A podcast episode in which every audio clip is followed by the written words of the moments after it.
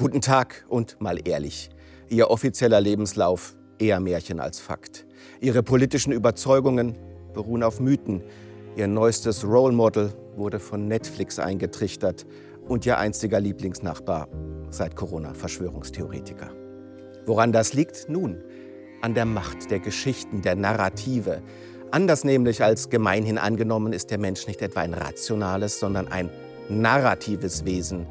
So erzählen es jedenfalls meine beiden heutigen Gäste, die Publizistin und Autorin Samira El-Wazil sowie der Literatur- und Kognitionswissenschaftler Fritz Breithaupt. Schön sind Sie da. Herzlich willkommen. Dankeschön. Frau El-Wazil, welches von den Narrativen, die derzeit unseren Zeitgeist bestimmen, können Sie einfach nicht mehr hören? Welches sollten wir schleunigst verabschieden? Mhm.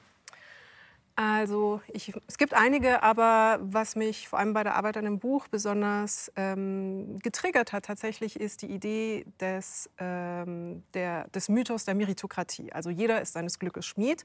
Wir leben in einer Leistungsgesellschaft und wer nur hart genug arbeitet, schafft eben den ökonomischen und sozialen Aufstieg, was soziologisch und ökonomisch widerlegt ist, weil also, eben nicht alle gleiche Chancen haben. Da erzählen wir uns eine Geschichte, die nicht auf Fakten basiert ist, die aber alle Erwartungen prägt und die ist falsch. Herr Breithaupt, bei Ihnen, welches Narrativ, würden Sie sagen, steht uns derzeit im Wege?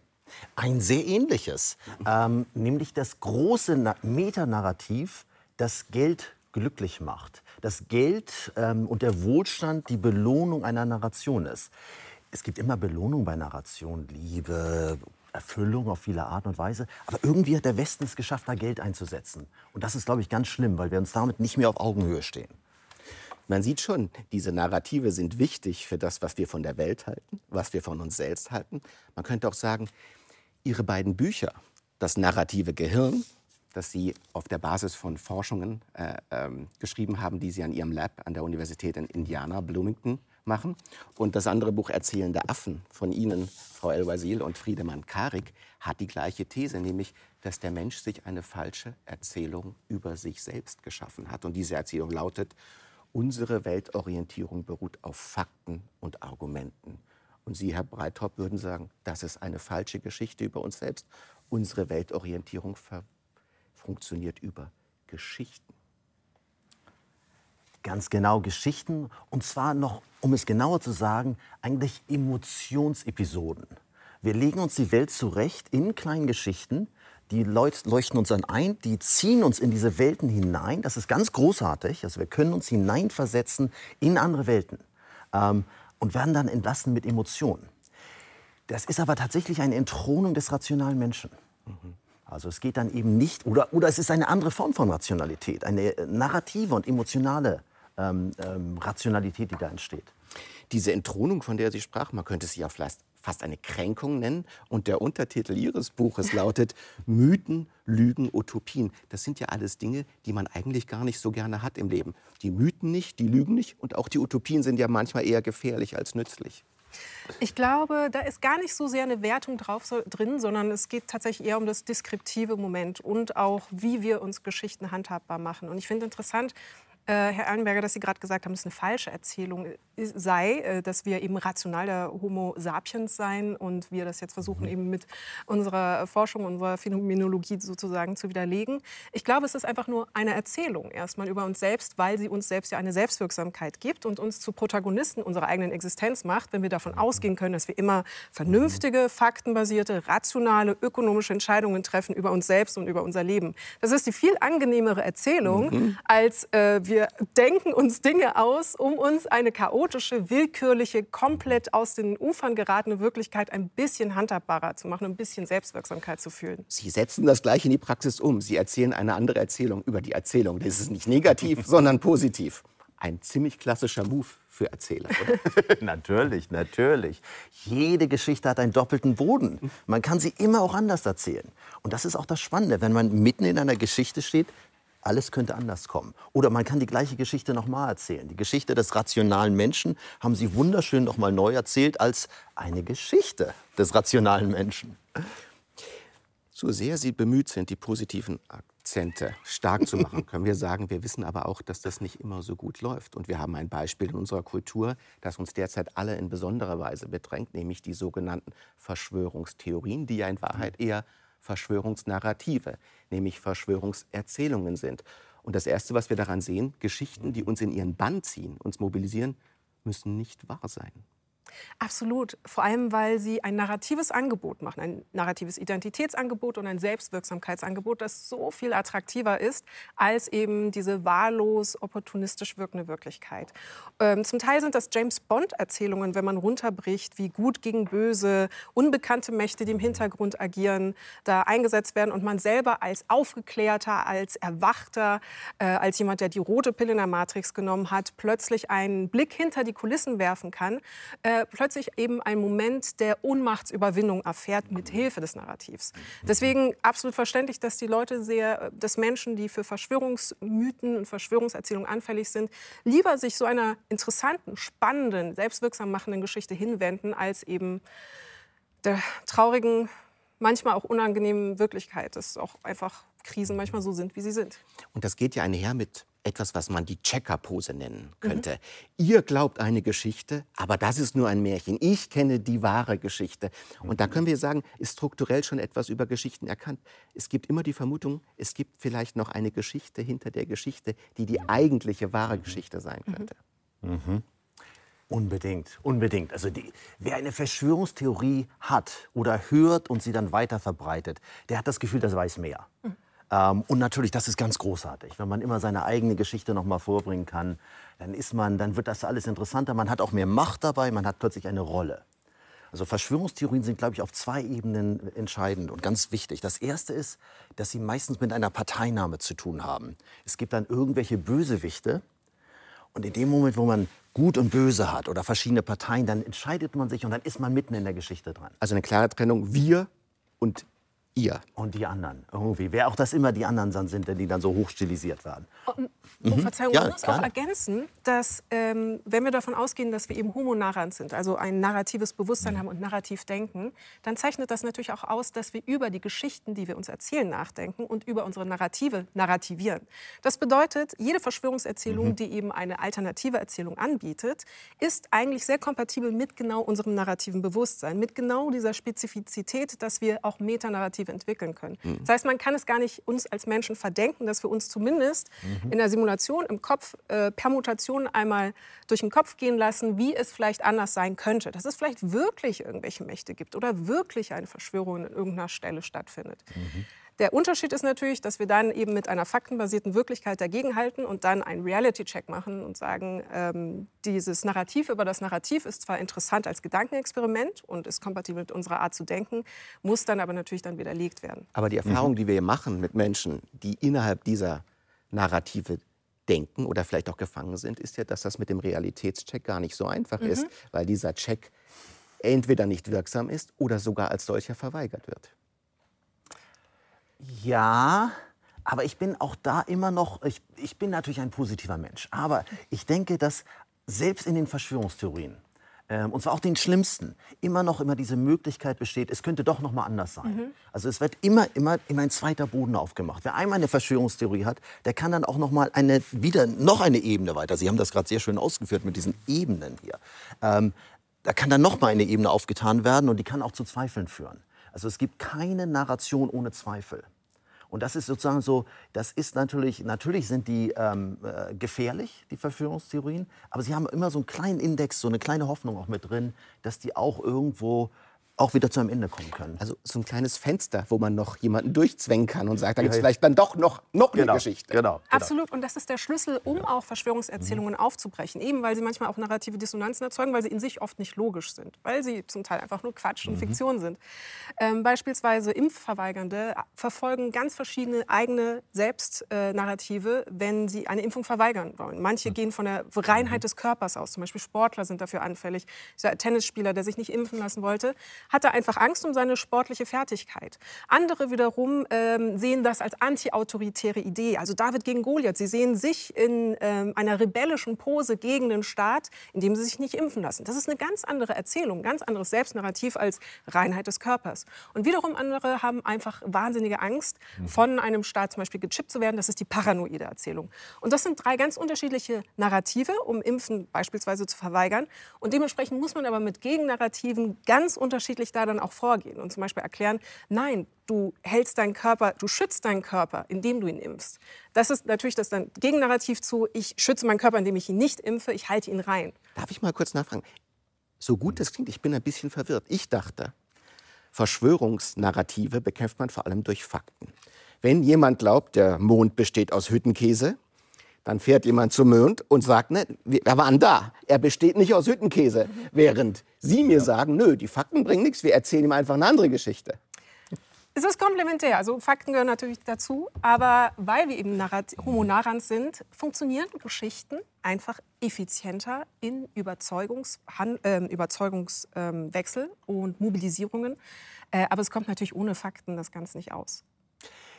Ja, ge genau. Also ja. wir, wir, sehen das sehr ähnlich hier in diesem Punkt hier. Also gut, dann kommt man vom Mond zurück und bringt seinen Mondstaub mit. Dann kann dieser Verschwörungsmensch immer noch sagen, ach, das ist getrockneter Mondkäse, der, der ist halt auf dem Flug zurückgetrocknet. Es geht immer weiter, man kommt da nicht durch Fakten raus, glaube ich. Und das ist, glaube ich, so diese Falle, dass man denkt, jetzt Faktum, Faktum und nein, nein, nein, man kann es immer weiter erzählen. Ich glaube auch, die Hoffnung besteht dann darin, dass man einfach die Geschichten immer weiter erzählt. Die Leute wollen ähm, und ich meine nicht die naiven Leute, auch wir selber wollen uns Geschichten erzählen, die wir brauchen, die mhm. uns eine ähm, Emotion vermitteln, die wir gerade irgendwie für wichtig halten. Und in diesem Falle könnte es die Humanisierung des Mondes sein. Der ist auch nur aus Käse, das kennen wir schon. Und das kann eine Erzählung sein, die man dann letztlich auch wiederum anders, die sich dann auch irgendwie an die Fakten anschließen kann. Das ist interessant, weil Ihnen geht es ja beide auch in Ihren Büchern um die politischen Konsequenzen und auch die politischen Maßnahmen, mit der man in diesem narrativen Rahmen einwirken kann. Und man könnte ja sagen, wenn das, was Sie sagen, stimmt, ist die Art und Weise, wie wir Verschwörungsnarrative adressieren, falsch, weil sie wird oft offiziell durch Fakten versucht zu widerlegen. Äh, Corona-Leugner wird man sagen, es gibt dieses Virus und es ist schädlich und die Impfung wirkt. Das ist ein Fakt. Wir haben wissenschaftliche Fakten. Mhm. Und wenn ich Ihnen beiden zuhöre, sagen wir, das ist vergeudete Liebesmühe. Wir müssen diese Menschen anders ansprechen. Es gibt in der Psychologie ja die Tendenz der Verschwörungsmentalität, die ja auch sehr konsistent ist. Das bedeutet, dass äh, einige Menschen einfach rein kognitiv mehr mustern und deswegen anfälliger sind für Verschwörungserzählungen. Das heißt, wir haben da schon eine kognitive Prädisposition, die sie tatsächlich dazu einsetzen können, um zu verhindern, Fakten als das zu nehmen, was sie sind und tatsächlich ihre eigene Erzählung über die Welt verintellektualisieren. Wir merken, Verschwörungserzählungen haben äh, zum Beispiel nichts mit äh, Bildungsgrad zu tun oder mit der Intelligenz, sondern äh, Menschen nutzen ihr Wissen, um ihr eigenes Wissen vor sich selbst ähm, zu legitimieren. Deswegen ähm, glaube ich, ist eine Kombination am notwendigsten. Also die Informationen müssen geliefert werden, aber wenn offizielle Stellen sagen, wie können wir Verschwörungsmythen auflösen, dann plädieren sie auch immer für Empathie, Zuhören, Verständnis und Dialog. Mhm. Und das sind alles Elemente, die eigentlich eine intellektuelle Empathie erforderlich machen, also das Zuhören des anderen und verstehen, wo er herkommt. Und früher oder später kommt man dann tatsächlich zur Quelle seiner Vorstellungen über die Welt. Und das ist eben meistens ein Identitätsnarrativ oder ein Weltennarrativ, was sich aufgebaut worden ist. Und ich glaube, rein intuitiv reagieren dann empathische Menschen, also wenn wir zum Beispiel im Familienkreis darüber diskutieren, eben mit Gegenangeboten von Identität und Wahrnehmung der Welt. Mhm. Und dementsprechend glaube ich, äh, es ist absolut nicht falsch, mit Fakten dagegen halten zu wollen. Und ich glaube, intuitiv, auch auf Individualebene, machen viele Menschen schon das, worüber wir sprechen, nämlich das Aufnehmen der Geschichten und versuchen, eine bessere Geschichte anzubieten, zumindest, in der Hoffnung, dass ihnen angenommen wird. Ja, ja. Ich, ich sehe das auch so. Aber man muss natürlich schon sagen, und da hat Herr Eilenberger schon recht mit seiner Frage, dass es dann auch immer ein paar Menschen gibt, die sich immer noch weiter anders dann entscheiden. Absolut. Also jetzt kommt der Wissenschaftler ja. und sagt, hier sind die, so die Fakten. Und den will ich auch hören, den Wissenschaftler. Ich will die Fakten hören.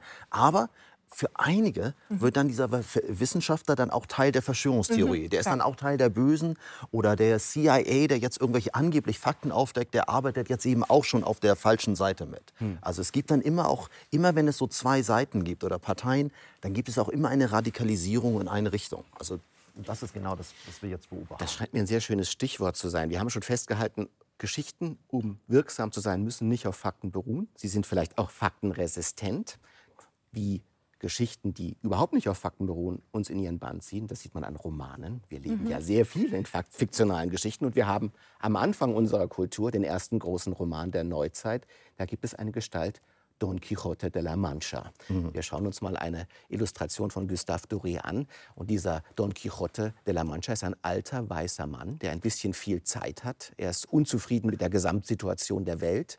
Er liest Ritterbücher, verliert sich, versenkt sich das Gehirn in diesen Büchern und zieht dann aus, um die Welt zu retten, mhm. als der Ritter, den er sich begreift. Es ist ja gar nicht schwierig zu sagen, was wir hier sehen, dieses Kabinett mit den Wahnvorstellungen, die auf Büchern beruhen. Wir nehmen das Jahr 2020, einen alten weißen Mann vor dem Laptop und wir haben eine sehr, sehr zeitgenössische Gestalt, nicht wahr? Das ist wunderschön. Ähm, wobei ich dazu sagen müsste, ich liebe den Don Quixote. Wir alle wollen dieser Don Quixote ja auch sein. Immer wenn wir in die Narration einsteigen, sind wir eigentlich auch dieser Don Quixote. Wir werden rausgerissen aus unserer jetzigen Existenz, können uns dann auch in diese Ritterwelt hineinträumen und das einmal erleben.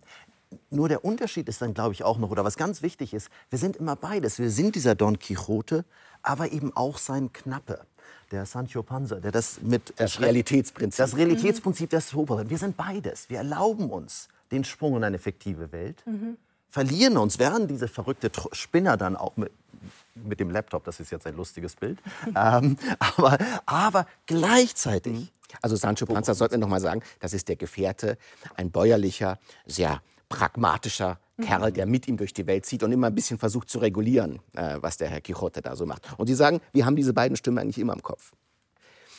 Frau El-Wazil, man könnte natürlich auch sagen, es gibt die Geschichte von Don Quixote und es gibt das Narrativ von mhm. Don Quixote. Und das Narrativ ist, Fakt und Fiktion sind unter gewissen medialen Bedingungen nicht mehr auseinanderzuhalten. Mhm. Und das ist ja auch ein Narrativ, in dem wir leben, das Narrativ der postfaktischen Gesellschaft, dass es uns als digitalen Nutzern gar nicht mehr möglich ist zu sagen, was ist da eigentlich wahr mhm. und was ist da geflunkert. Mhm.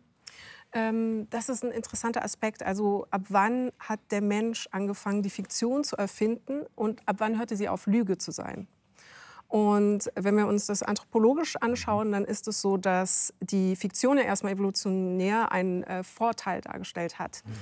Ähm, wohingegen die Lüge eben genau das Gegenteil darstellte. Weshalb wir bis heute noch sozial sanktioniert werden, wenn Menschen lügen, wenn sie die Unwahrheit erzählen. Weil eine Lüge, ein Stamm beispielsweise, also wenn man in der Höhle war und man hat behauptet, da draußen ist ein Säbelzahntiger und alle rennen raus und da ist keiner, weil es gelogen war, äh, dann hat die Person, die das gerufen hat, Ärger bekommen, weil sie den ganzen Stamm in Unsicherheit gebracht hat. Wohingegen, wenn jemand dann angefangen hat zu erzählen von einem großen Säbelzahntiger, den er irgendwie immer erlegt hat und äh, er besonders ähm, mythologisierend das Ganze aufbereitet und sich die Geschichte besser gemerkt wird, man feststellt, die Geschichte wird weitergetragen, also war plötzlich die Geschichte effizient und das war die Erfindung der Fiktion zum Schutz des Menschen. Das heißt, wenn wir die Unterscheidung machen wollen, um zu Ihrer Eingangsfrage zurückzukommen, Fakt und Fiktion, glaube ich, haben wir einmal das Wirklichkeitsprinzip, das faktenbasiert ist. Wir haben Fiktionen, mhm. derer wir gewahr sind. Und das ist der entscheidende Unterschied, dass wir die Möglichkeit haben, wie Sie das auch wundervoll in Ihrem Buch beschrieben haben, einmal kurz in diese Simulationen reinzugehen, dort kontemplativ verschiedene Möglichkeiten einmal zu durchdenken und uns vorzustellen, wie es wäre, wenn. Also make believe, so tun als ob. So tun als ob. So tun als ob ob. Und das ist aber der entscheidende Unterschied natürlich zu einer Lüge, die einfach nur zur Aufgabe die Manipulation hat. Ich frage es jetzt, wie wehren wir uns gegen Manipulationen, wenn Menschen oder Institutionen oder wer auch immer die Intention hat, uns eben zu belügen und nicht ähm, nur eine Geschichte zu präsentieren. Herr Breithaupt, ist das so, dass man sagen kann, diese narrative Philosophie ist eine Philosophie des Als-Ob? Sie eröffnet uns in Simulationen Spielräume, aber wir müssen diese Simulation dann auch wieder verlassen. Ja, ich würde aber wirklich auch es nochmal betonen, dieses als ob äh, wird auch ein bisschen durchgestrichen. Wir sind in der Geschichte, in der Geschichte. Wir machen da Erfahrungen. Das muss man auch erstmal wirklich verstehen. Also man, man, hört jetzt diese wunderschöne Geschichte von dem Säbelzahntiger, der da draußen erlegt wurde. Und ich stelle mir jetzt diese, diese frühen Menschen davor in ihrer Höhle, die diese Geschichte hören. Und die sind jetzt alle da draußen und stellen sich das vor ich bin da jetzt mit dem Säbelzahntiger und die lernen davon was. Mhm. Die machen die Erfahrung teilweise mit. Indem sie die Geschichte hören und Indem durchleben. sie die Geschichte Also dieses als ob ist wirklich ein, das ist eine ganz großartige Leistung, mhm. ähm, dass wir das können als Menschen. Wir können uns ablösen für hier und da, wir sind dann auch da drin. Das muss man erstmal ganz, ganz groß reden. Mhm. Nun, auch wenn sich dann rausstellt, das war vielleicht eine Lüge. Die Erfahrung haben wir gemacht. Die bleibt hängen. Und das ist sonderbar natürlich auch. Man fühlt sich dann, wenn man weiß, das war jetzt eine Lüge, ähm, dann fühlt man sich natürlich, äh, dann wird einem der Boden entzogen und trotzdem hat man die Erfahrung gemacht, wie das wäre, diesen Säbelzahntiger da vor sich zu haben. Es ist ja interessant, Sie haben jetzt beide im Prinzip schon so eine Art evolutionäre Erklärungen dafür geliefert, warum es gut ist, warum es einen Mehrwert hat, dass wir einander Geschichten erzählen. Und Sie in Ihrem Buch, Herr Breithaupt, das narrative Gehirn, haben ja aufgrund von großen empirischen Studien auch untersucht, wie sich Geschichten zueinander verhalten, wie sie wahrgenommen werden, welche Emotionen, welche Wirkungen sie hinterlassen. Und eine ihrer Thesen zunächst ist, dass Geschichten so wertvoll sind, weil sie etwas bezeugen und schaffen, was sie das mobile Bewusstsein nennen. Mhm. Worin besteht es denn und warum sind Geschichten besonders mobilisierend? Hm. Ja, also dieses mobile Bewusstsein halte ich tatsächlich für die große Errungenschaft unserer Spezies. Wir können uns in andere Welten hineinfühlen. Das kann Empathie sein, also plötzlich ist das ein anderer Mensch. Das können fiktive Welten sein, auch wieder der Don Quixote. Ähm, das können aber auch Erinnerungen sein, das episodische Gedächtnis, mit dem wir uns frühere ähm, Erinnerungen zurückführen und in der wir diesen geraden Zeitfluss unterbrechen und das einmal so zurückfädeln. Ähm, und da plötzlich nochmal die Schlaufe, Schlaufe durchlaufen, weil da irgendwas noch, wir noch irgendwas durcharbeiten müssen. Und das ist wirklich ganz großartig. Also ist es, sowohl, es ist eine räumliche Entgrenzung. Wir können uns an Orte imaginieren, an denen wir nicht sind. Ja. Es ist eine zeitliche Entgrenzung. Und das ist ja auch in Ihrem Buch an einem Untertitel wiederum sehr schön. Es gibt die Mythen mhm. und die Utopien. Die Mythen bringen uns in eine Vorzeit mhm. und die Utopien eine Nachzeit. Mhm. Das ist ja, glaube ich, auch ein Trick von Erzählungen. Wir sind in dieser sogenannten Gegenwart wie gefangen, aber durch Erzählungen wandern wir in der Zeit. Absolut. Und das ist vielleicht das Spektakulärste, was unser Gehirn vorangebracht hat, dass es eine Gleichzeitigkeit von Wirklichkeiten im selben Augenblick erlaubt, in denen, zwischen denen wir hin und her wandern können. Also um das auch konkreter zu machen, das ist auch in der Popkultur angekommen, zum Beispiel wenn wir an das Multiversum von Marvel denken oder hm. an den ganz tollen Film Everything, Everywhere, All at Once, mhm. wo eben eine Gleichzeitigkeit einer Protagonistin in verschiedenen Parallelrealitäten einmal verhandelt wird, äh, haben wir das eigentlich schon immer äh, drin gehabt, wie eine Art Supercomputer, der einmal alle Vorgänge durchsimulieren kann. Das Besondere hierbei ist, wir haben eine sinnliche Form von Problemlösungskompetenz entwickelt, die uns erlaubt, Fehler zu verhindern, weil wir sie einmal bei anderen sehen können, in mhm. Form von Geschichten, die uns erzählt werden. Das heißt, wir müssen sie nicht wiederholen. Wir können von den Fehlern anderer lernen und verhindern, dass wir an diesen Fehlern sterben müssen. Also Rotkäppchen macht einen Fehler und wir können lernen, ui, das mit dem Wolf könnte schwierig werden. Genau. Wer, äh, wer nicht gut in der Gesellschaft funktioniert, der wird bestraft, das ist nicht gut oder der schadet eben der ähm, Gesellschaft. Und Märchen sind da eben das klassischste, klassischste Beispiel. Verzeihung, äh, Walter Benjamin hat sie auch nicht umsonst als erste Ratgeber der Menschheit bezeichnet, die Märchen. Ähm, und diese, ähm, diese Kapazität, also das, ähm, Sie haben es, glaube ich, multiversionelles Denken mhm. genannt, ähm, ist eben das Besondere, dass sie uns erlaubt, zu, eine Wirklichkeit zu denken, die anders sein könnte als die, die wir jetzt haben. Und das ist wichtig für jede Form von Progress, von Entwicklung und von Fortschritt. Sonst wäre das überhaupt nicht möglich. Eine andere Welt ist möglich, wäre dann der Kern dieses erzählenden Bewusstseins. Das ist diese Welt, aber es gibt andere. Wir können sie nicht nur erzählen, wir können sie potenziell auch ins Werk setzen. Absolut, genau. Und daher eben ähm, das Rekurrieren auf die Mythen, die uns andere Welten gezeigt haben, so wie sie gedacht wurden, und Utopien, Welten, wie sie sein könnten, wenn wir uns trauen, sie zu denken. Ein zweiter Punkt, und ich will auch ein bisschen die Ambivalenzen in diesem Phänomen wachhalten, ist mhm. die Empathie. Wir hören Erzählungen und dann erleben wir für den Helden oder die Heldin mit.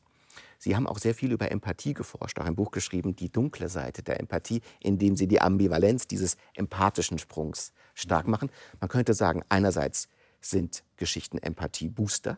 Sie bringen uns mhm. empathisch ja. zum anderen. Sie können aber auch Empathie entziehen, mhm. indem man Geschichten erzählt, indem man den anderen entmenschlicht, beispielsweise. Ja, ja, ähm, natürlich. Ähm, Narrative ziehen uns in die Geschichten rein, aber was sie dann mit uns machen und in welche Position sie uns schicken, das ist ganz unterschiedlich. Und da kommen zwei Dinge zusammen. Das eine ist die Parteinahme. Nichts zieht uns so sehr an wie Parteisituation. Mhm. Da gibt es dann die einen und die anderen. Und da entscheiden sich auch nicht alle Menschen immer für die gleiche Seite. Es gibt dann auch immer ein paar, die sich auch für die, also wenn es Täter und Opfer gibt, sich auch für die Täter entscheiden und sich mit denen identifizieren und das weiter durchspielen. Mhm. Das andere ist, dass die Narrative die uns also in die Empathie reinziehen, auch immer uns wieder raus, rauswerfen müssen. Sonst verlieren wir uns selbst. Sonst sind wir doch der Don Quixote, der dann in, seine, in seinem Kämmerlein da, da verrottet und sein Gehirn dann irgendwie dann doch zu, äh, zu weit abzieht.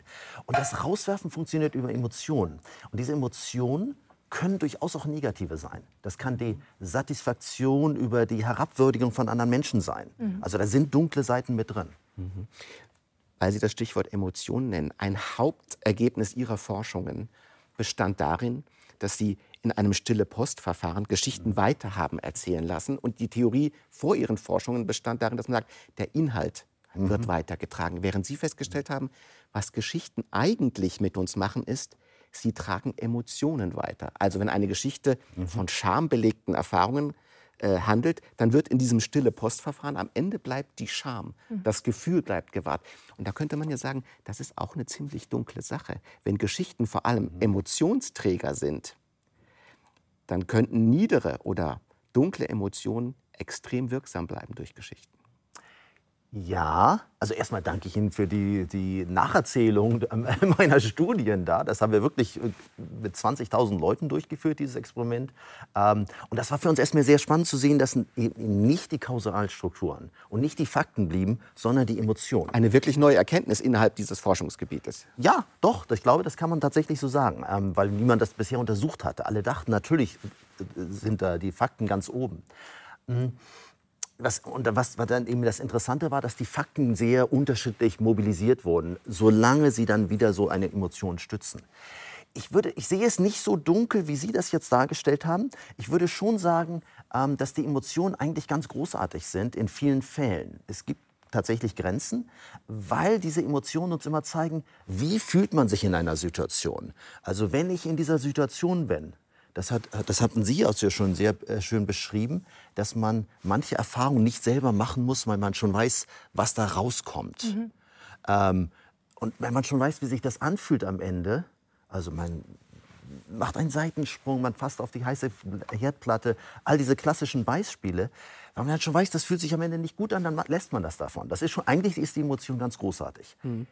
Aber natürlich bei etwa bei Peinlichkeit oder sowas kann das natürlich auch zum Stigma werden. Mhm, so wie bei Kafka-Geschichten, die Scham. Mhm. Die Scham ist überall und das ist das, was bleibt. Und das bleibt hängen. Und das ist natürlich schlimm. Also Stigma ist ein großes Thema. Da habe ich auch viel von Ihrem Buch gelernt. Also wie Stigma hängen bleibt und welche Auswirkungen das haben kann.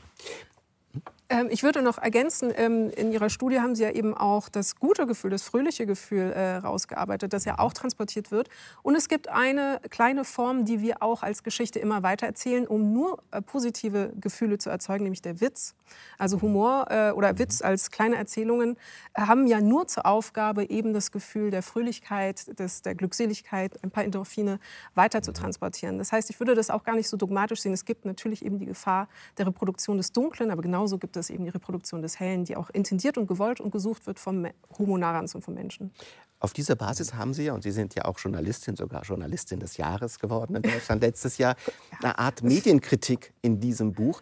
Nämlich, man könnte sagen, wenn wir uns immer nur auf Nicht-Gelingensgeschichten mhm. konzentrieren, dann wird das ganze Mindset auch dunkler. Es wird von Nicht-Erfolg bombardiert. Während es ja auch eine neue Strömung im Journalismus beispielsweise gibt, diesen positiven Journalismus, mhm. der sich auf Gelingensgeschichten konzentriert. Wie sehen Sie das denn als Medienschaffende? Ist das wirklich etwas, was man tun sollte? Hauptsächlich positive Geschichten erzählen? Äh, konstruktive Geschichten, vor allem in Bezug mhm. beispielsweise auf die Klimakrise. Also sehr lange hatten wir einen Man-in-the-Hole-Journalismus, der erzählt hat, wie wir als Menschheit in das Loch gefallen sind. Also rein strukturell, wenn man eben Artikel analysiert hat in Inhaltsanalysen oder Berichterstattung dazu. Aber kein Angebot, äh, kein narratives und auch kein berichterstatterisches Angebot darüber gemacht hat, wie wir aus diesem Loch wieder rausklettern. Mhm. Was also als Gefühl bleibt, ist eher Unmacht und Hoffnungslosigkeit. Das sind ungefähr ungefähr die beiden Tötungsgefühle für jede Form gesellschaftlicher Transformation und Mobilisierung, die aber so notwendig ist als kollektive Aufgabe in Bezug auf die Klimakrise. Das heißt, ähm, ich würde es nicht mal positive, sondern pragmatisch notwendige Erzählung nennen und konstruktive Erzählung. Mhm. Und da haben wir verschiedene Beispiele, wie die Klimakrise ähm, narrativiert worden ist. Also ob wir jetzt eine Heldinnenfigur haben wie Greta Thunberg, die als eine Art Jeanne d'Arc gegen den Rest der Welt, gegen die Regierung mit ihrem äh, kleinen Boot einmal über den Atlantik segelnd äh, eine äh, heroische äh, Identifikationsfigur bildet oder die Mobilisierung von Fridays for Future, die ein Resonanzangebot macht für junge Menschen und auch das David gegen Goliath-Narrativ eben ähm, unterstützt und natürlich auch Parteinahme sozusagen förderlich macht was auch wichtig ist für Mobilisierung, also dass man sich identifiziert, dass man versteht, warum die dafür kämpfen.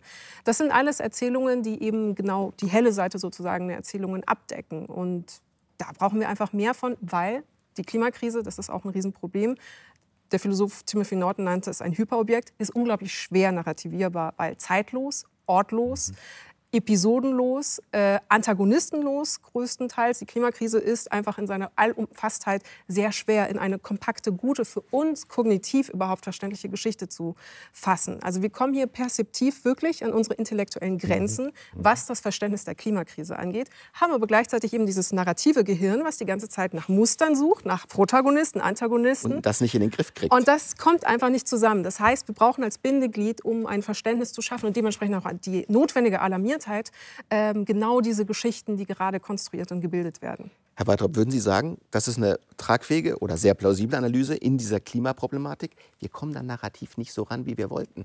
Ja, ja da, da stimme ich Frau äh, Vasil vollständig zu. Die, das Zeitintervall der Klimakrise ist für uns sehr schwierig in Narrativen zu fassen. Mhm. In Narrativen wollen wir Emotionsepisoden. Wir wollen da eintauchen, aber auch auftauchen. Wir wollen am Ende eine Rettung haben oder sowas. Und das geht eigentlich kaum. Also man kann ja, oder, oder es wird naiv. Es gibt naive Geschichten der, des Rettungs eines, eines seltenen Tieres oder sowas, von dem man sich natürlich dann auch sagt, um Gottes Willen, der arme Leopard oder sowas. Aber das, das fasst den Kern des Ganzen nicht, dass wir ähm, eine schleichende Bewegung haben, die sich steigert. Und auch die Bösewichte, äh, kann man einfach die Industrie festmachen. Nein, mhm. wir kaufen diese Industrieprodukte, wir wollen die. Da gibt das ich, dieses, dieses Bösewicht-Narrativ fasst das nicht. Also ich würde, nein, wir sehen das sehr ähnlich. Ich sehe das ein bisschen anders. Ich würde sagen, wir haben ein Klimanarrativ, gerade im Aktivismus, und das ist das 5 vor 12 Narrativ. Äh, es ist noch zu schaffen, aber es ist höchste Zeit. Und forciert wird dieses Narrativ mit der letzten Generation. Das ist das apokalyptische Narrativ. Mhm. Mhm. Und da werden die Zeugen Jehovas und die Klimaaktivisten austauschbar. Mhm. Es ist höchste Zeit umzukehren. Also, dass es da kein Narrativ gibt, das ist nicht meine Wahrnehmung. Es gibt Narrative, es gibt auch politische Narrative, Verzichtsdiskurs mhm. zum Beispiel, also ganz klassische mhm. Icarus-Geschichte. Wir als Zivilisation haben uns so viel aufgebaut und haben uns Flügel äh, und Autos gebastelt und erfunden und jetzt sind wir mhm. zu nah an die Sonne geflogen und jetzt soll uns das alles weggenommen werden von irgendwie bösen Aktivisten oder einer grünen äh, Politik. Ähm, es gibt natürlich Narrative. Die Frage ist, wie effizient, wie wirksam mhm. sind sie und ähm, es sind nicht direkt Klimanarrative, sondern es sind Klimaschutznarrative. Was, die, ähm, was jetzt zum Beispiel Fridays for Future ja befördern will, ist erstmal eine Alarmiertheit herzustellen. Aber wie geht es dann weiter? Also wie verhandeln wir als ähm, Gesellschaft global diese Jahrhundertaufgabe darüber hinaus? Und da bin ich absolut bei Ihnen. Das Problem ist, es fehlt erstens ein Ende. Wir haben kein Ende, was wir uns vorstellen können. Wann ist das Ziel denn des Klimaschutzes erreicht? Das nie. Und zweitens haben wir die Situation, dass wir ja jetzt nicht aktiv etwas nur ändern und dann wird alles gut, sondern wir sind in einer Situation, in der wir verhindern müssen, dass es schlimmer wird. Das ist die ökologische Situation. Und, das, das, ist motivational schwierig. Nicht das wahr? ist auch narrativ schwierig. Also das ist keine Heldengeschichte, zu sagen, ich versuche erstmal zu verhindern, dass alles schlechter wird. Das ist nicht proaktiv, das ist nicht heroisch, nicht kompatibel mit unserer Art, äh, Selbstwirksamkeit erfahren zu wollen, emotional. Ganz interessant, weil Sie sagten, und das Deutsch klang ja an beidem an, was Sie sagten, jede Narration legt eine Erwartung eines Endes nahe. Ja. Und wenn dieses Ende ausbleibt, gibt es eine narrative Enttäuschung. Man kann das, Sie haben das auch öfters getan, auf den Ukraine-Krieg beziehen. Da gibt es das David gegen Goliath-Narrativ. Ja. Es liegt aber ein Ende nahe, nämlich dass der Goliath besiegt wird. Gerade jetzt sind wir in einer Situation, in der man nicht sehen kann, wie dieses Narrativ eigentlich weitergeht. Was würde denn da der ja. Wissenschaftler empfehlen? Ja, ja also also erstmal, ich sehe genauso die Problemlage. Also auch das, ob es nun das 5 vor 12 Narrativ ist oder David gegen Goliath, ähm, da muss dann schnell was passieren. Das 5 vor 12 Narrativ in der Klimakrise gibt es seit 1979. Mhm. Das ist jetzt ein paar Jahre her schon, mit dem, in, in dem wir immer noch 5 vor 12, 4 vor 12 sind. Aber das entwickelt sich nicht weiter. Und jetzt in dem Ukraine-Krieg, den wir jetzt seit einem halben Jahr plus ähm, ähm, vor uns sehen, da hat sich die Situation gewandelt von dem David zu Goliath, der Anfangsüberraschung, dass Zelensky nicht flieht, dass die Ukraine dem Krieg standhalten kann, dass das alles plötzlich ganz, ganz anders ausgehen könnte, als man sich das ich mir zumindest erst mal schwarzmalerisch ausgemalt hatte. Das war großartig. Aber jetzt haben wir plötzlich einen Stellungskrieg. Und da verhindert dieses David und Goliath-Narrativ ähm, wahrscheinlich jede Lösung. Es gibt kein Verhandlungspotenzial. Wir erwarten Triumph. Und wenn der Triumph ausbleibt, Triumph ist eine narrative Belohnung, eine dieser Emotionen, die wir am Ende erwarten. Wenn die nicht kommt, werden wir irgendwann frustriert, resigniert. Dann könnte im schlimmsten Falle Zelensky zum, in den Medien so zum Nörgler werden. Der ähm, das Leben schwer macht, weil er nicht vernünftig einlenken will. Genau, der, macht, der steht ihm entgegen. Und als Held irgendwann ist die Frage, schafft er das noch, diese Heldenrolle weiterzuziehen oder nicht und so weiter. Also das, da, wir brauchen wirklich da, müssen das irgendwann möglicherweise umstellen, diesen Narrativ. Arbeiten wir mal mit der Kompetenz, die wir am Tisch haben. Stellen Sie sich vor, ich bin Herr Zelensky. Mhm. Ich hole mir zwei narrative Experten mhm. und ich frage Sie, was mache ich denn jetzt? Wie stelle ich mein Narrativ um? Mhm. Ich finde, er macht sehr mhm. vieles sehr richtig nach wie mhm. vor. Also er kann natürlich auch nichts für das ähm, Längerwerden dieses, dieses Konflikts, ähm, was sich dadurch dann aber erzählerisch, auch berichterstatterisch, auch politisch erschöpft. Mhm. Äh, wir haben auch in der Gesellschaft eine Mitgefühlsmüdigkeit äh, zu verzeichnen. Also ist das Interesse am Thema des Krieges geht ver verloren, weil die Überraschung mhm. fehlt und diese Anfangseuphorie der Parteiennahme für mhm den David, also für die angegriffene Partei, äh, ist auch abgeklungen inzwischen. Und äh, es ist Resignation und auch Frustration darüber, dass eben kein Ende in Sicht ist, eingetreten. Ähm, interessant fand ich, dass er versucht, seine Heldenpose, die am Anfang, oder seine, äh, seine Heldenreise, die am Anfang ihm auch ähm, präsentiert worden ist, auch von Medien ja dankbar angenommen worden ist, was für ein Protagonist, was für eine Biografie, ähm, also ein Simulacrum seiner selbst. Er, er fängt an als äh, Schauspieler, der einen Politiker spielt und wird dann zu diesem Politiker, der so nah am Volk ist und dann eben so widerständig auch noch ist, auch ein sehr wichtiger Faktor, also der Trotz und die Widerständigkeit. Ähm, das wandelt sich jetzt eben in ein Bild von ähm, Belastbarkeit, Resilienz, Robustheit und Dauerhaftigkeit und Durchhalteparolen. Das ist vielleicht das Hauptnarrativ, was er gerade bedient, die Haupterzählung, die er gerade bedient, äh, durchsprenkelt von eben aufmerksamkeitsrufenden Momenten wie diese Vogue-Fotos, mhm. die man versuchen, ein anderes Publikum zu erreichen. Und das war in einer Magazingeschichte, die Gattin von Herrn Zelensky hat genau. sich auf Vogue abbilden lassen in sehr glamouröser Pose, um zu sagen, wir können das Leben auch noch genießen. Auch eine narrative Umstellung. Mhm. Absolut. Mhm. Führte zu Dissonanzen, nachvollziehbarerweise, also zu einer ähm, visuellen Dissonanz, aber auch einer narrativen Dissonanz. Wie kann eine Person, die gerade im Krieg ist oder deren Mann gerade im Krieg kämpft, sich jetzt so glamourös präsentieren? Also mhm. Glamour und Krieg, das ging irgendwie nicht zusammen. War aber auf erzählerischer Ebene gar nicht so unschlau, weil mhm. es eben nochmal eine neue Aufmerksamkeit generiert hat und nochmal wirklich in Erinnerung gerufen hat, wir haben hier ein Problem. Mhm. Als Tipp, hätten Sie einen Tipp? Ich würde, aber äh, aufbauend darauf, würde ja. ich zwei Tipps geben. Das erste, und, und auf, ich glaube, das erste darauf reagiert ihr jetzt schon ein bisschen.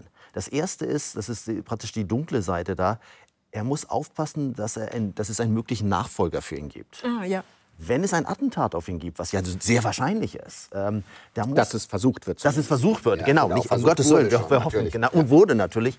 Da muss es jemand geben, der auch in den Medien als Zweiter wahrgenommen wird. So. Und das könnte mhm. jetzt erstaunlicherweise seine Frau sein. Auch gerade mit dieser ähm, ja.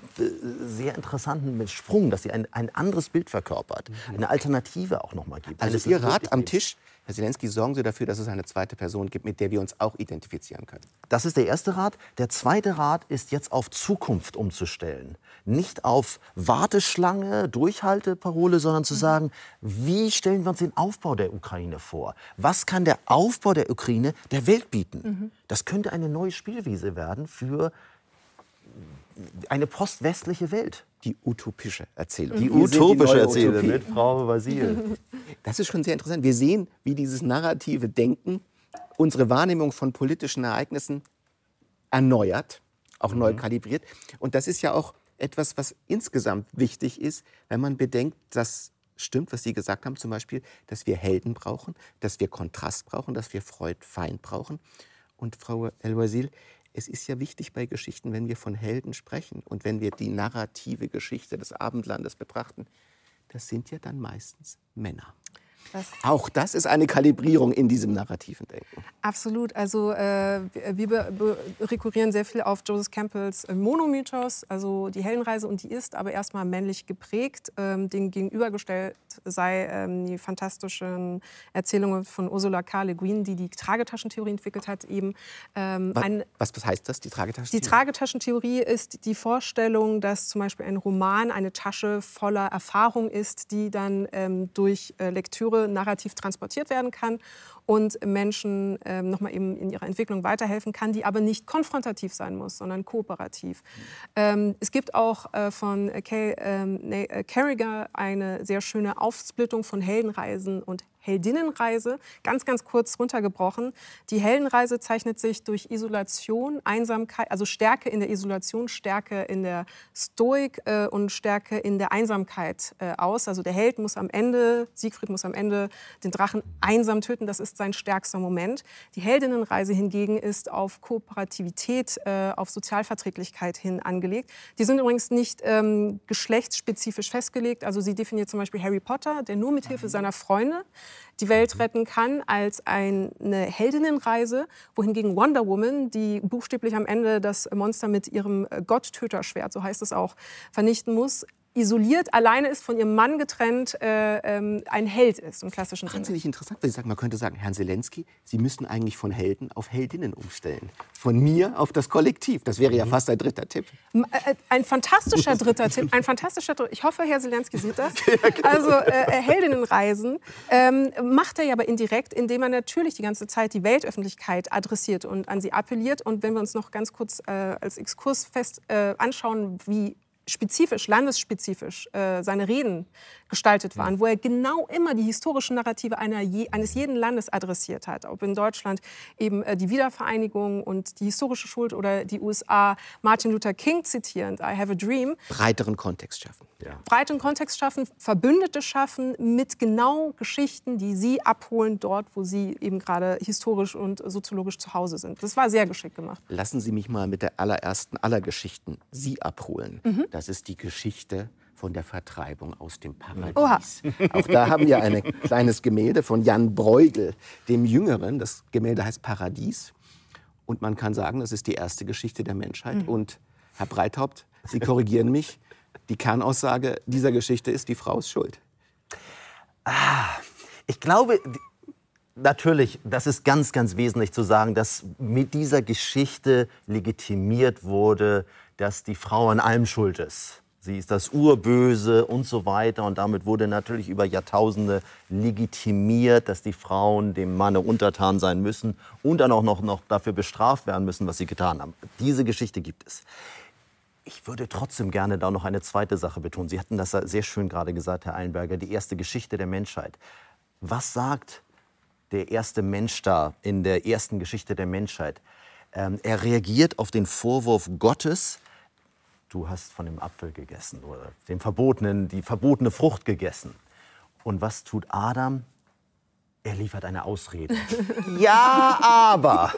Er erzählt die Geschichte noch mal anders weiter. Ja, das habe ich zwar gemacht, aber. aber war's. sie. Sie, und sie Ja. ist ja deine Schöpfung. Und sie hat mir das gesagt. Also muss das ja in Ordnung Eigentlich ist sein. es dann deine Schuld. Wenn Eigentlich- sie nicht gewesen wäre, Genau. hätte das nicht passiert. Okay, hier wird umgedeutet. Ja, wir ja, sehen schon, hier passiert was. Es gibt Multiversionalität. Also der, der Mensch, in dem Moment, wo er den Mund auftut, der benennt nicht einfach nur Dinge. Der sagt nicht Apfel, Apfel, sondern der sagt, nee, Apfel ist doch Birne. Oder Apfel kann auch Birne sein. Und das ist ganz wichtig. Dass der, die erste Geschichte der Menschheit hat einen doppelten Boden. Man kann sie anders neu erzählen. Und das ist genau die menschliche Fähigkeit, dass man, sich, dass man Geschichten anders nacherzählen kann. Das ist wahnsinnig schön. Man könnte aber auch sagen, wenn ich mit einem Menschen zu tun habe, dem ich irgendetwas sage, du bist schuld, und der fängt mir an, irgendwelche Geschichten zu erzählen, das ist kein so sehr verlässlicher Mensch, mit dem ich arbeiten will, oder? Jemand, der Ausreden. Der äh, ständig mir Geschichten erzählt. Ich meine, das haben wir ja bei der Arbeit. Wir kennen diese Kollegen oder Kollegin. Ja, ich konnte deswegen nicht und deswegen. Dann, man sagt dann, erzähl mir nichts, mach deine Sachen. Ähm, ja, das stimmt, klar. Das ist natürlich. Aber die Ausrede ist, glaube ich, als Kulturtechnik nichtsdestotrotz ein Mittel der Sozialverträglichkeit. Also es geht ja darum, auch liebenswert zu bleiben äh, und nicht sanktioniert zu werden. Da, das ist ja auch der Sinn und Zweck der Ausrede. Aber ich würde noch ganz kurz zu die Frau hat Schuld Ja. ähm, was äh, anmerken, weil diese Erzählung natürlich, also durch die ganzen äh, Mythen, patriarchal geprägte Mythen, ähm, sich ähm, durchgezogen hat, aber auch maßgeblich mitgeprägt worden ist von der Geschichte der Büchse der Pandora. Mhm. Äh, Pandora, die das Unelend, das äh, den Tod auf die Welt bringt, weil sie sich nicht an die Regeln gehalten hat. Und das ist vielleicht der entscheidende Punkt eben auch bei der Geschichte um Adam und Eva. Es geht darum, dass eine Frau ungehorsam war und dadurch die ganze Welt zum Scheitern gebracht hat. Also man muss das tatsächlich in dieser Eskalation mal so festhalten. Ähm, hätte, sie, hätte Pandora die Büchse nicht geöffnet, wäre das Elend nicht auf die Welt ähm, geschickt worden. Und dennoch gibt es sogar in dieser Erzählung eben die Vorstellung von Hoffnung und Veränderung und Utopie. Weil in dieser Büchse am Ende eben die Hoffnung ist. Exakt, genau. Aber ähm, um zu zeigen, wie wirkmächtig eben Erzählungen sein können und das auch auf eine sehr subtile Art und Weise, derer wir uns im Alltag gar nicht gewahr sind, ähm, die Frau hat Schuld ist nach wie vor auch im heutigen Journalismus, insbesondere im Boulevardjournalismus, ein sehr gängiges Motiv, das äh, wirklich immer wieder virulent wird. Äh, beispielsweise, wenn es um Trennungen ähm, geht oder äh, Fußballerbeziehungen oder so, dann ist die, die Frau die Böse oder die Ehebrecherin, die Familienzerstörerin, die Person, die Elend und Unheil über ein ideal geglaubtes Paar gebracht hat. Brad Pitt und Angelina Jolie, die Frau ist schuld. Johnny Depp und Frau Hurt, die, die Frau, Frau, ist schuld. schuld. Meghan Merkel, Harry, äh, Prince Harry. Und es ist interessant, weil da ja jede Form von Agency, also jede Form von äh, Selbstständigkeit dem Mann ja auch abgesprochen wird. Also Prince Harry wird von äh, Meghan Merkel nach Kanada entführt. Er, er kann sich nicht entführen. ja, ja. Ich denke, es muss ja ein Ziel sein, wenn man sich so sicher ist wie Sie, und Sie haben gute Gründe, sicher zu sein, dass Geschichten das Medium sind, in dem wir uns selbst und die Welt erfahren, zu sagen, wie werden wir denn mündiger mhm. im Umgang mit mhm. Geschichten? Wir kommen nicht raus aus den Geschichten, mhm. aber wir können uns ein Bewusstsein davon verschaffen, was es heißt, in Geschichten zu leben. Herr Breithaupt, wenn Sie jetzt sagen würden, was ist das wichtigste erzieherische Ziel für den Homo narans? Jetzt will ich natürlich zwei Sachen sagen. Sie haben mir gesagt, das Wichtigste, ich sage mir, ich erlaube es mir trotzdem zwei, ich mache es aber ganz kurz. Das erste. Mehr ist immer äh, gut, habe ich gelernt. Das erste, und das hatte Frau Vasil schon angesprochen, ein gewisses Bewusstsein zu haben, dass man in einer Geschichte ist, dass man jetzt in einer Fiktion ist, wo mhm. doch noch mal, es nochmal auch um Diskrepanzen gibt, geht. Das zweite ist, dass man, wenn man in einer Geschichte steht, immer noch irgendwie offen lässt, dass alles auch anders sein könnte oder alles anders werden könnte. Das ist ja das Tolle. Warum lieben wir Geschichten? Weil sie spannend sind. Mhm. Es könnte jetzt alles Mögliche passieren. Es könnte doch ein äh, Deus, nicht eine Dea bisher, aber mhm. eine, eine Göttin aus, aus der Maschine geben, die alles rettet. Ähm, es könnte doch noch mal anders kommen. Und selbst die banalste Geschichte könnte anders laufen. Und das ist, da ist Freiheit drin. Da ist diese Möglichkeit drin, es könnte anders kommen, man könnte es anders führen, die Geschichte. Und das ist auch eine Form der Mündigkeit. Das ist eine narrative Dass man nicht gefangen ist in einer Situation, sondern dass es immer andere Weisen gibt, die Situation zu erzählen. Genau, und dass man das auch irgendwie mitfühlt und mitdenkt und miterlebt, mhm. diese Andersheit. Hätten Sie da auch noch Hinweise zur narrativen Mündigkeit? Das Interessante eben an unserem narrativen Bewusstsein ist, wenn wir definieren, dass das die Art ist, wie wir denken, dass wir unser Denken nicht mit unserer Art zu denken verändern können. Weil Geschichten für uns funktionieren mhm. wie Schwerkraft. Also wir wissen, dass Schwerkraft da ist, aber wir spüren jetzt als Menschen aktuell die Schwerkraft nicht. Wir wissen, wie sie funktioniert, aber wir können sie nicht fühlen. Mhm. So ähnlich verhält es sich mit dem Denken und dem Wahrnehmen in Geschichten beziehungsweise dem Mustern der Wirklichkeit beziehungsweise dem Narrativieren der Wirklichkeit. Das heißt, ich glaube, es ist wichtig, ein Bewusstsein darüber zu schaffen, aber wir können uns gedanklich da gar nicht rausfriemeln, sondern nur den Prozess selbst umarmen und vielleicht an uns selbst beobachten, wann wir warum, wie, auf welche Erzählung besonders reagieren. Das finde ich so interessant. Wir sind ja hier eine Philosophiesendung. Mhm. Und man kann sagen, das ist genau das, was Philosophen nicht glauben. Dass mhm. man immer gefangen ist in Geschichten. Das Höhlengleichnis ist die Geschichte von Menschen, die, denen etwas erzählt wird. Aber nein, einer krabbelt ans Licht mhm. und ist aus allen Geschichten draußen, weil er die Wahrheit sieht. Insofern gibt es da vielleicht sogar eine Spannung zwischen den erzählenden Menschen, die glauben, wir kommen aus diesen Geschichten gar nicht raus, und dem Versprechen der Philosophie, dass es da doch einen Ort der Erkenntnis gibt, der nicht narrativ verschmutzt ist, sondern die Wahrheit als Wahrheit erkennt. Dafür benutzt die Philosophie aber ganz schön viele Geschichten und Gedankenexperimente, um genau diese Was für ein Schlag. Just saying. Nein, aber ich meine, es ist ja, das ist ja eine ernste Frage. Mhm. Gibt es nur mehr oder wenig gute Formen der Ideologisierung oder gibt es ein Jenseits aller Geschichten, in dem man die Dinge so sieht, wie sie dann wirklich sind? Ja, das ist, aber das ist wirklich ein Narrativ. Also es ist ein Narrativ der Hoffnung. Mhm. Ähm, Hoffnung ist natürlich ein ungeheuer antreibend. Also diese Vorstellung, man könnte da ans Licht kommen, die motiviert, ähm, aber die, die und aber der, der Philosophie, die Philosophie sitzt der, glaube ich, auch auf irgendwie. Dass sie da ein Gefühl hat, dass man etwas verändern könnte, dass man in diese Richtung kommt. die sind da therapiebedürftig, würden Sie sagen? Nein, nicht therapiebedürftig. Das ist ihre Therapie. Also gute, gute Narrative. Es gibt Narrative, wenn sie gebraucht werden. Wir wollen Narrationen, weil wir sie brauchen.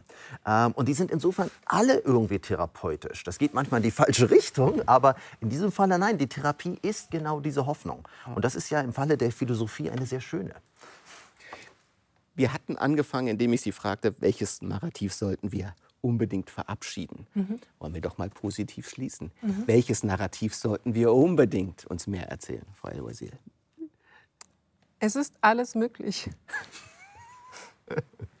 Aber sehen Sie, wenn ich das höre, dann denke ich an die Toyota-Werbung, nichts ist unmöglich. Und dann würde ich sagen, das ist doch eigentlich auch nur so eine neoliberale Fantasie. Es ist nicht alles möglich. Es gibt Dinge, die sind unmöglich. Ich finde, es ist ein Unterschied zwischen nichts ist unmöglich, weil das tatsächlich so ein neoliberales Dispositiv reproduziert, der absoluten Freiheit, und sich zu denken trauen, dass Dinge auch anders sein könnten und dementsprechend eigentlich im Kopf erstmal alles möglich ist. Mhm. Was denken Sie? Was ist das Narrativ, das Sie in Ihrer eigenen Tätigkeit immer wieder in den Vordergrund bringen? So, und das wir bringen sollten ja. vor allem. Ja, ähm, ich glaube, das ist die, die Geschichte des anderen. Mhm. Ähm, und zwar des, des anderen, der mir irgendwie sperrig erscheint, ähm, den ich erstmal nicht verstehen kann, ähm, dessen Situation irgendwie für mich irgendwas Rätselhaftes hat. Also es ist immer noch diese, die Geschichte des anderen. Also wo ich sagen würde, ja, jeden Tag versuche ich einmal irgendwie zu sagen, jetzt gucke ich mal gerade, wer hat mich irgendwo, was hat mich eigentlich aufgereizt, was ärgert mich oder, oder irgendwas oder womit, was verstehe ich nicht. Und da würde ich sagen, de, dessen Geschichte oder deren Geschichte, da werfe ich mich mal rein und versuche mir das mal so ein bisschen vorzustellen. Ist mit dieser Geschichte des anderen auch immer verbunden, dass man sich für die Geschichten interessiert, die man gar nicht versteht, die einen besonders ja. stören, die einen besonders verunsichern? Wäre das Teil dieser, ja. dieser Geschichte? Ja, ja, ja, ja.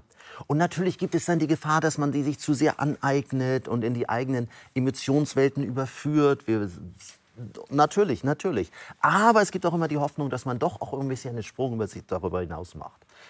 Wenn es denn stimmt, was Sie sagen, diese Geschichte des anderen, und Sie nickten ja und sagen, das ist eine schöne Idee, ja. in den digitalen Dynamiken, in denen wir derzeit die Welt wahrnehmen, ist diese Geschichte des anderen immer weniger präsent, deswegen, weil die Geschichten sich verstärken. Ich erzähle nämlich für eine Geschichte und dann kriegt der Algorithmus mir die gleiche Geschichte nochmal in einer Variation. Also man könnte das fast auf die These treiben, dass, wenn das richtig ist, was Sie sagen, dass das so wichtig ist, die Algorithmen und die Digitalisierung dafür sorgen, dass wir immer weniger Geschichten der anderen hören. Oder aber andersrum, dass genau die Digitalisierung eine Liberalisierung der Gesellschaft ermöglicht hat und dementsprechend plötzlich die Geschichten der anderen sichtbar gemacht hat, wie es MeToo zum Beispiel gezeigt hat. Oder ähm, mhm. wenn wir in Antirassismusdiskursen uns befinden. Plötzlich ist der andere in äh, seiner Plastizität, in, seinem, äh, in seiner Betroffenheit, in seinem Leid und in seinem Bedarf oder Bedürfnis, eben seine Geschichte auch verbal zu machen oder sichtbar zu machen, präsent. Ähm, ich fand auch George Floyd zum Beispiel einen sehr mhm. einschneidenden Moment, was eben unsere Medienkompetenz und die Überlieferung der auch Leidensgeschichten mhm. äh, darstellt. Was ja übrigens auch ein zentrales Ergebnis ihrer Forschungen ist, dass die Vulnerabilität, dass Menschen angreifbar sind und mit diesen Wunden umgehen, eines der wichtigsten narrativen Motive ist, von den Märchen ab bis mhm. in unsere heutige Zeit, dass Menschen sich auch verletzlich zeigen können und dass das eher als stärker ausgelegt wird, narrativ. Ja, das war mit den Grimmschen Märchen so der, das, die große Umstellung eines Narrativs. Es gab natürlich Vorstufen davon, aber mit den Grimmschen Märchen wird plötzlich der Schwächste, das Waisenkind, das mhm. ausgesetzte Tier, wird zum Gewinner. Und warum wird es zum Gewinner? Weil es verwundbar ist. Ähm, Ganz kontraintuitiv. Man würde ja sagen, der Held ist unantastbar und deswegen hören wir ihm zu. Nein, nein, das wurde, also da gab es eine große Umstellung. Die passte nun in die Aufklärung rein, das war so um 1800 rum. Das, waren, das war das Bürgertum, das sagte, wir sind anders als die Adligen, wir sind eben veränderlich und so weiter. Der Adel wird geboren und so weiter. Das war ein politischer Kampfschrei, also Verwundbarkeit wurde zur Waffe.